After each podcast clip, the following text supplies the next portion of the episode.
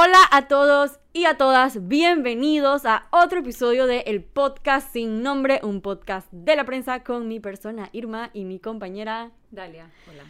El día de hoy, como siempre, les vamos a traer lo más interesante del acontecer nacional. Y tenemos algo bastante interesante de qué hablar, ya que ustedes saben que la política a veces se puede poner un poco agresiva y estamos viendo eso en nada más y nada menos que en el partido Cambio Democrático. Vamos a echar un poquito para atrás dando contexto.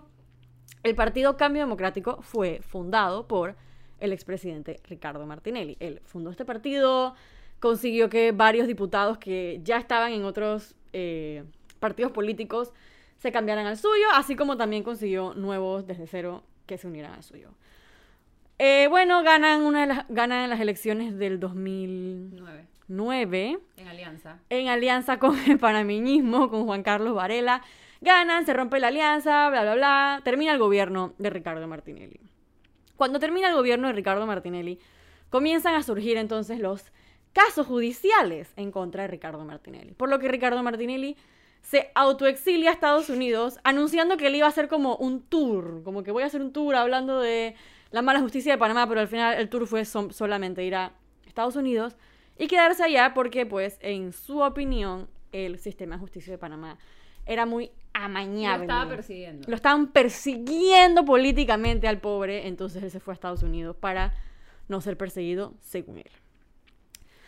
¿Qué pasa? En su ausencia surge otro liderazgo en cambio democrático, y es el liderazgo de Rómulo Rux. Rómulo Rux ya había participado en el gobierno de Ricardo Martinelli, había sido, si no me equivoco, canciller. Canciller y algo del canal. Sí. Algo del canal y también algo como de una comisión del agua. Eh, el man estaba metido en sus cositas ahí en el gobierno ¿En de... el gabinete? En el gabinete de Ricardo Martinelli. Él tenía sus puestecitos, ahí trabajó de cerca. O sea que no era una figura como extraña en cambio democrático. Él ya estaba en cambio democrático. Pero de repente, pues, le surgen a él estas ansias de convertirse en el presidente de Cambio Democrático, que era Ricardo Martinelli. Y aquí es donde entonces... Entonces, o sea, la cosa... hubo como dos elecciones, por así decirlo. Hubo la elección interna dentro de como lo que ellos llaman el con, como en la organización interna del partido y sale Rómulo Rux como presidente del Partido Cambio Democrático. En medio, de, en medio de muchas reclamaciones de Ricardo Martínez de que Rómulo Rux era un traidor. Y bueno, después hay la elección primaria, cuando ellos se van a primarias para las elecciones de 2019, o sea, ya estamos hablando cinco años después de que Martinelli ya se había ido de Panamá, demás. Y en esas elecciones había como, sí había como dos bandos. Estaba el bando de Rómulo Rux, que era un bando, vamos a decir que como un makeover al cambio democrático. Quiero meter solamente un poquito más de contexto. Una de las razones, o por lo menos las razones que la gente decía que Rómulo Rux había logrado quitarle el partido a Ricardo Martinelli mientras este estaba fuera, era porque él te contaba con el apoyo de la diputada Yanibel Ábrego, que ella fue presidenta de la Asamblea Nacional, eh, vamos a decir que es una astuta política. No, ella es súper poderosa en el, en el Partido Es una política astuta. Como que el bastión que tiene ella en Capira es, o sea, en Capira y obviamente eso se como extrapola a Panamá Oeste, es súper grande. O sea, ella mueve un montón de votos, está súper afincada en Capira y en, esa área del país. Y sí, ella apoyaba a Romulo como que a lo interno. Entonces, cuando se van a las primarias, hay dos candidatos a la presidencia, si no me equivoco. Eh, creo que había tres, pero dos. Creo que, eran más, pero los dos más fuertes los dos más fuertes eran Rómulo Rux y José Raúl Mulino. Entonces ahí empieza como el... José Raúl Mulino era el bando martinelista de las primarias, él era el que estaba buscando como que... Él era como el... No sé si el que cosaba de la aprobación de Ricardo Martinelli, porque para esa época de las primarias ya Ricardo Martinelli se le había bajado un poco la enemistad con Romulo Rux. O sea, la enemistad más grande con Romulo Rux, antes, porque ahora tenemos otra, fue en el momento en el que Romulo Rux prácticamente admitió que él estaba buscando la presidencia del partido y eso fue, o sea, un dime que te diré mandando cartas, tú eres un traidor y a nivel maldita, etcétera, etcétera, etcétera, etcétera. Después pasamos a las primarias donde él como que le bajó y empezaba como que, bueno, que gane el mejor, no sé qué, bla, bla, bla. Pero definitivamente que la corriente más martinelista del Partido Cambio Democrático iba con Mulino. Con Mulino. Pero bueno, la cosa es que Romulo Rux fue el que ganó. Rómulo Rux ganó las primarias. Bueno, todos sabemos lo que pasó el 5 de mayo de 2019, que Rómulo Rux casi gana la presidencia con el cambio democrático. Quedó de segunda muy ahí, Muy muy, ahí, corto. muy y ahí. parte de- también del contexto, cuando él estaba corriendo para ser presidente, él sí utilizaba la figura de Ricardo Martinelli para apoyarse sobre él. De hecho, había una propaganda política que era literalmente Ricardo Martinelli hablando por teléfono y decía, te habla Ricardo Martinelli desde el Renacer, Rómulo Rux es lo máximo, vota por él, los mejores días para Panamá vienen, bla, bla, bla, bla, bla. O sea que ahí hubo de vuelta como... Ahí de vuelta hubo una reconciliación, probablemente porque Ricardo Martinelli le veía un chance a Rómulo y pensaba Claro, que... Y había mucho como de lo bueno vuelve. O sea, no hubo disque.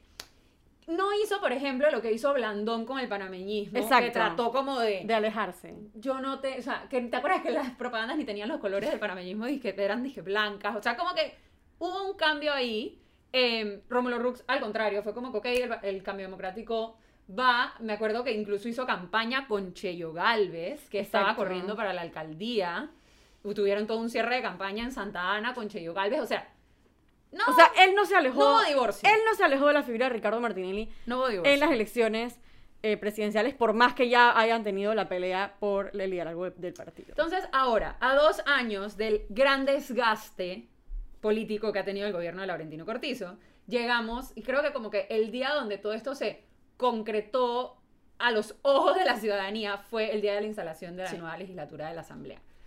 Ya se había dicho, Yanivel Ábrego, en el cambio democrático en la Asamblea, si no me equivoco, tiene 18 diputados en total. Creo que son 18. Creo que sí, son Ellos habían dicho, ok, 15 diputados del cambio democrático, nos reunimos, la bancada se reunió, y estos 15 nos pusimos de acuerdo para que dos cosas. Yanivel Abreu se reelige como jefa de la bancada dentro de la asamblea y vamos a votar con el candidato de Cristiano Adames en las elecciones para el nuevo presidente de la asamblea. Cristiano Adame siendo el diputado del Partido Revolucionario Democrático, o sea, el PRD. ¿Qué pasó? Tres diputados, Ronnie Araúz, Ana Giselle, Ana Giselle Rosas y Edwin Zúñiga, dijeron como que No. no, nosotros vamos a postular un candidato de cambio democrático porque nosotros somos oposición y no puede ser que le demos al PRD ta, ta, ta, todo el cuento. Y hubo como un divorcio interno del partido y eso se... el- La verdad que asolearon los trapos sucios frente a todo el mundo porque esa mañana, claro, los medios llamaban a Romulo Rux, ¿qué opina? Y él decía, bueno, eso es un acuerdo de recámara y no sé qué. De hecho, hubo hasta un comunicado en el que decía que, que el Partido Cambio Democrático no apoyaba la elección de un candidato oficialista porque ellos realmente eran oposición y bla, bla, bla, bla, y ponían como que la junta directiva que firmaba, pero sí faltaban las firmas de los que eran los diputados del otro lado. Entonces después el otro lado saca su comunicado diciendo, eh, pues no, porque de hecho la mayoría de los diputados de Cambio Democrático estamos en eh, estamos de acuerdo en votar por Cristiano Adames, por lo tanto, o sea, básicamente se señalaban que tú estás mal, que no, tú estás mal.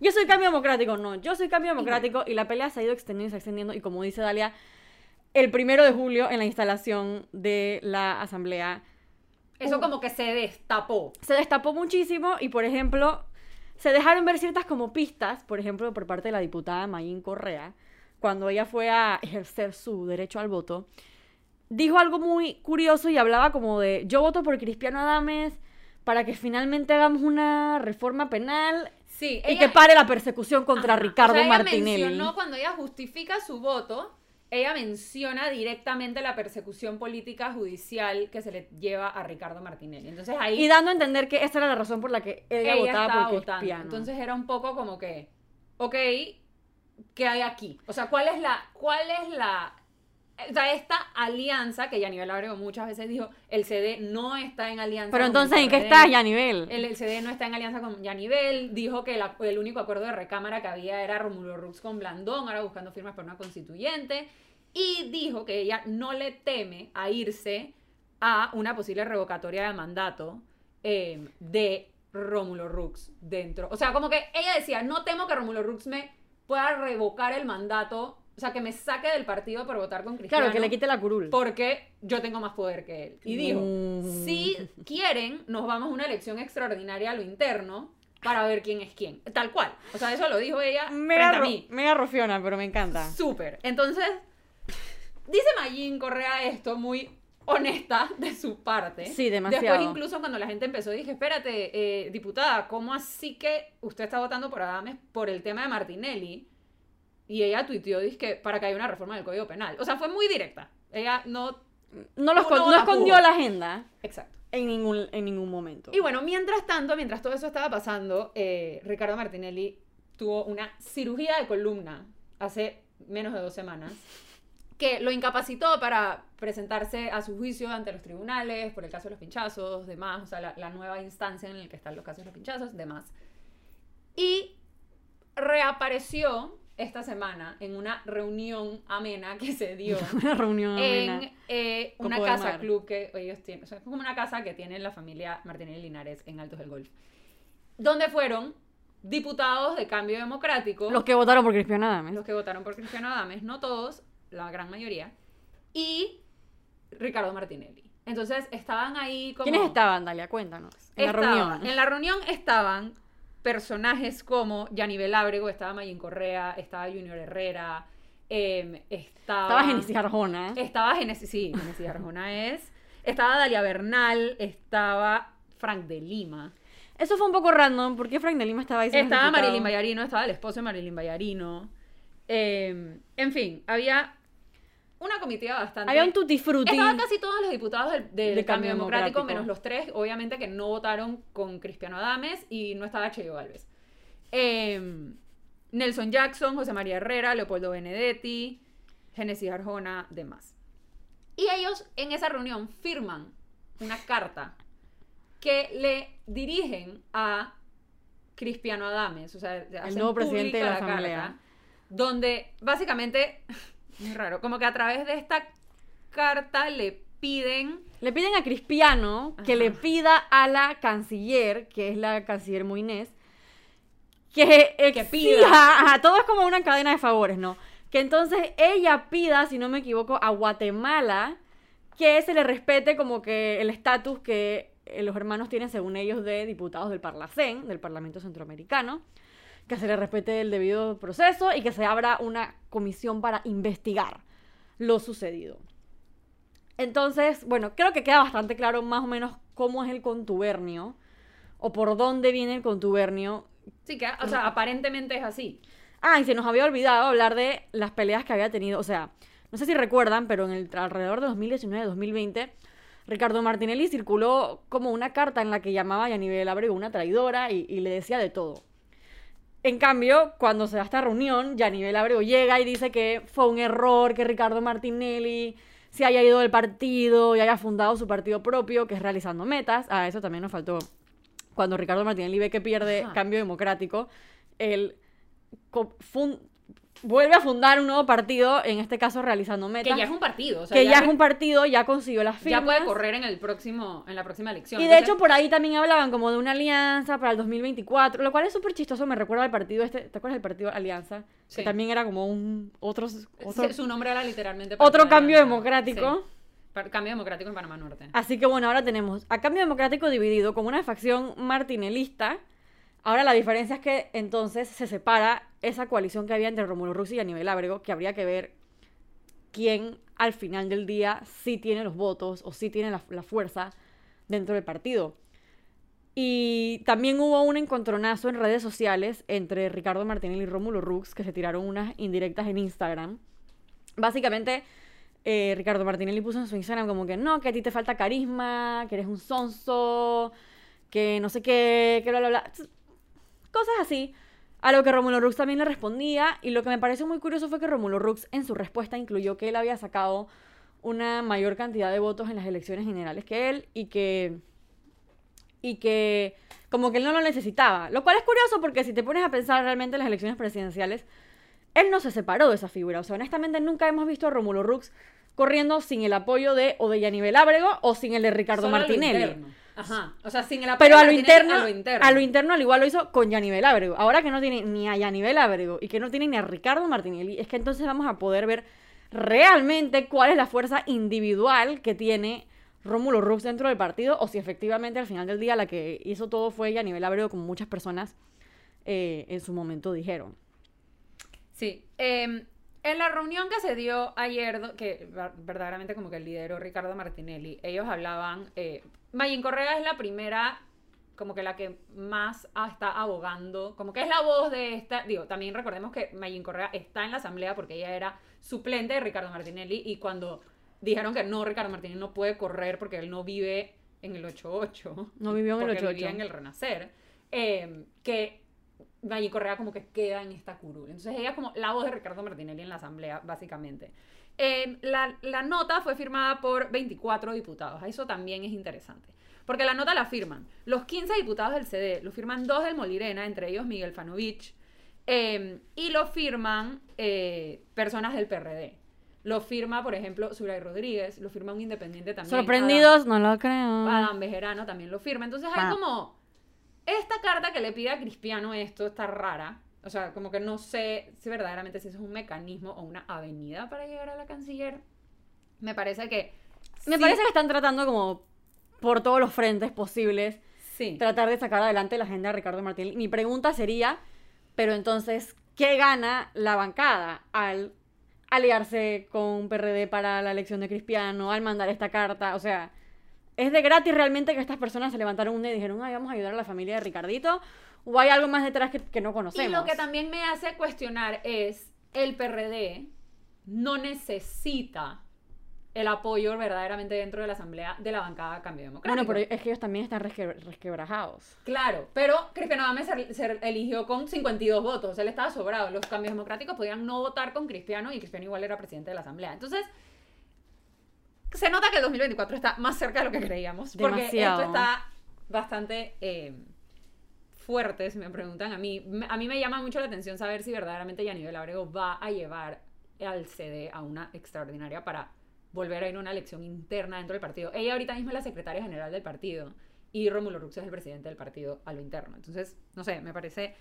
Eso sería bastante interesante y sería ver realmente quién mueve a los electores de ese partido, o sea, las personas que están inscritas. En caso de que no lo logren eh, adelantar esas elecciones, les tocaría unas, las de los concejales, creo, en el 2022 y entonces ya las elecciones internas serían 2023. O sea que queda bastante tiempo como que para que cada quien empiece a mover sus fichas, aunque sí parece que la misma junta directiva de Cambio Democrático es de la corriente Romulo Rux porque eran los que firmaban la, la carta esta y que nada más habían un par de ellos que pues no firmaron y me imagino que para poder pedir adelantar las elecciones necesitas el favor de, Sí. la, de la Junta Directiva o bueno, habría que ver cómo es el reglamento de cambio democrático. Pero sí creo que esto se va a poner súper interesante.